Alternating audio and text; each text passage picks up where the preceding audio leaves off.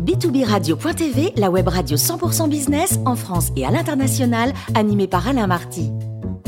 Bonjour à toutes et à tous, bienvenue à bord de B2Business Radio. Vous êtes 49 000 dirigeants d'entreprise abonnés à nos podcasts. On vous remercie d'être toujours plus nombreux à nous écouter chaque semaine. Aujourd'hui, on a le grand plaisir de retrouver Denis Jacquet, fondateur du mouvement Dewan. Bonjour Denis. Bonjour, bonjour à tous et à toutes. Alors, euh, votre sujet du jour, Denis, revenons à la vie et à la réalité. Quitter le camp des lâches.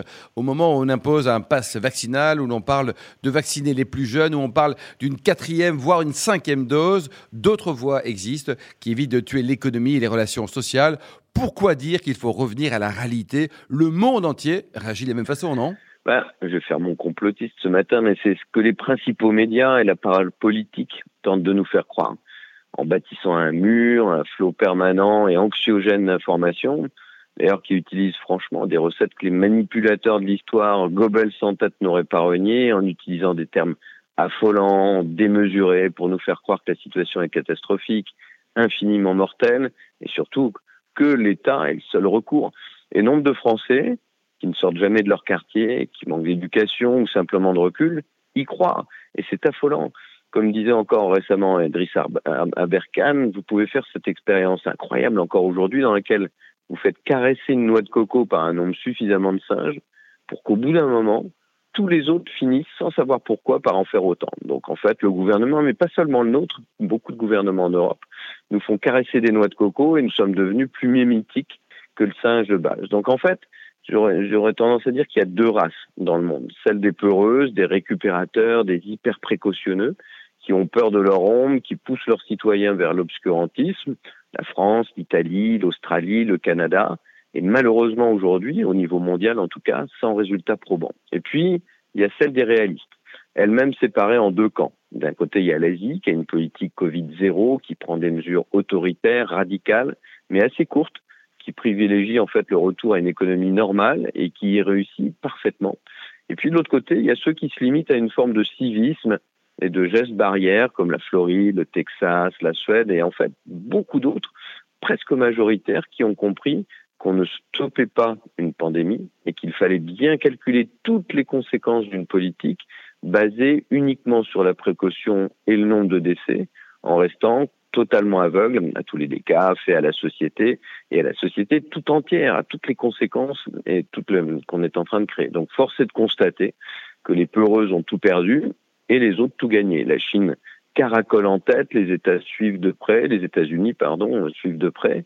La Suède a entre 0 et 4 morts par jour depuis 8 mois.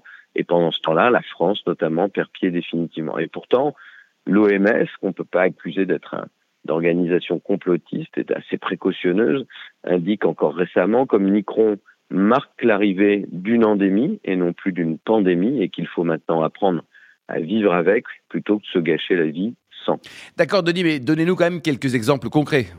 Bah, notamment, hein, je prends souvent cet exemple parce que j'y habite maintenant, mais la Floride a interdit, interdit le pass sanitaire dans sa constitution. Les tests sont gratuits, l'accès au traitement s'intensifie, donc pas seulement le vaccin, mais les traitements, très très loin d'une politique du tout vaccin. On se soigne en début de positivité, notamment au régénéron, qui, comme vous savez, dope le système immunitaire et qui donne des résultats incroyables.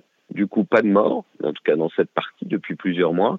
Peu d'hospitalisation. Il n'y a jamais eu de confinement, ni d'obligation vaccinale. 67%, il peut sembler faible, sont effectivement vaccinés et il n'y a pas de charnier à ciel ouvert. La Suède, hein, rappelez-vous, qui a été abondamment montrée du droit par Bruxelles pour ne pas obéir à la politique des peureuses, qui, à part un départ raté du fait de la situation dans ces maisons de retraite, d'ailleurs, principalement, nous bat à plate couture, sans jamais obliger ni la vaccination, ni faire de confinement, ni fermer ses restaurants, et bien évidemment, loin de moi l'idée d'être anti-vaccin, bien évidemment. Donc en fait, la majorité des pays, même l'Inde aujourd'hui, et c'est d'ailleurs surprenant pour beaucoup de gens, qui est totalement non vacciné et qui n'est pas touché par l'épidémie, fait mieux que nous depuis six mois. Donc ces pays ont choisi la vie, nous avons choisi le refus de la mort, c'est un choix philosophique et politique, mais pas sanitaire. Ils regardent l'avenir et nous l'insultons. Mais alors pourquoi, Denis, un gouvernement ferait-il cela?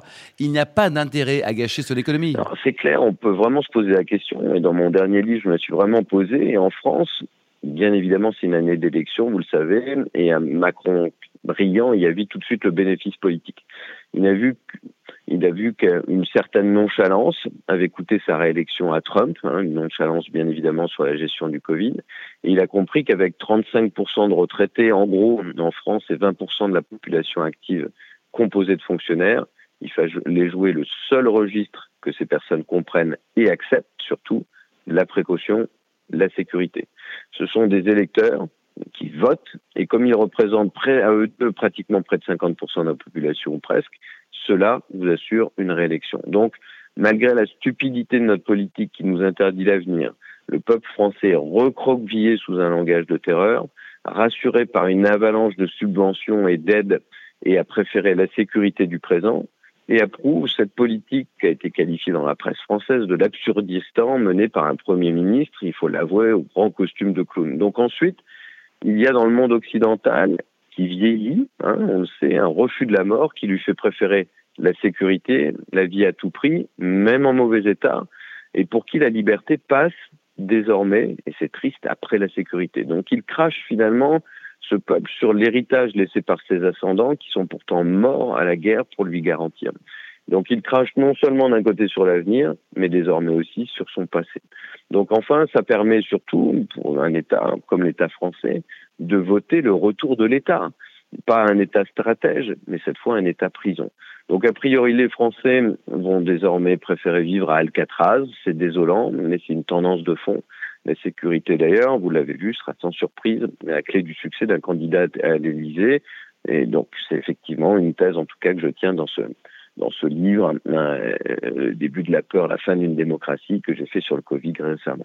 D'accord, Denis. Alors, l'impact pour la France et l'Europe, euh, quel serait-il? En fait, c'est l'accélération d'un déclassement qui était déjà relativement amorcé depuis une bonne quinzaine d'années.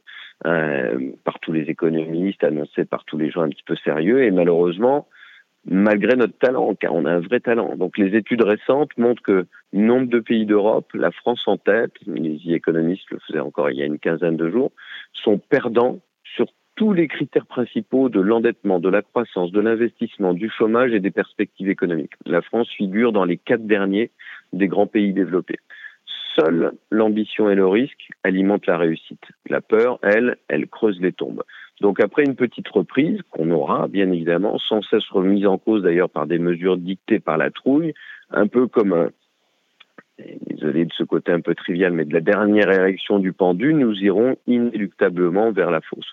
Déjà en 2015, les prévisions annonçaient que plus un seul pays européen ne serait dans les dix grandes puissances en 2050, il semble aujourd'hui que ces prévisions ont été revues, raccourci les échéances et qu'on parle aujourd'hui de 2035.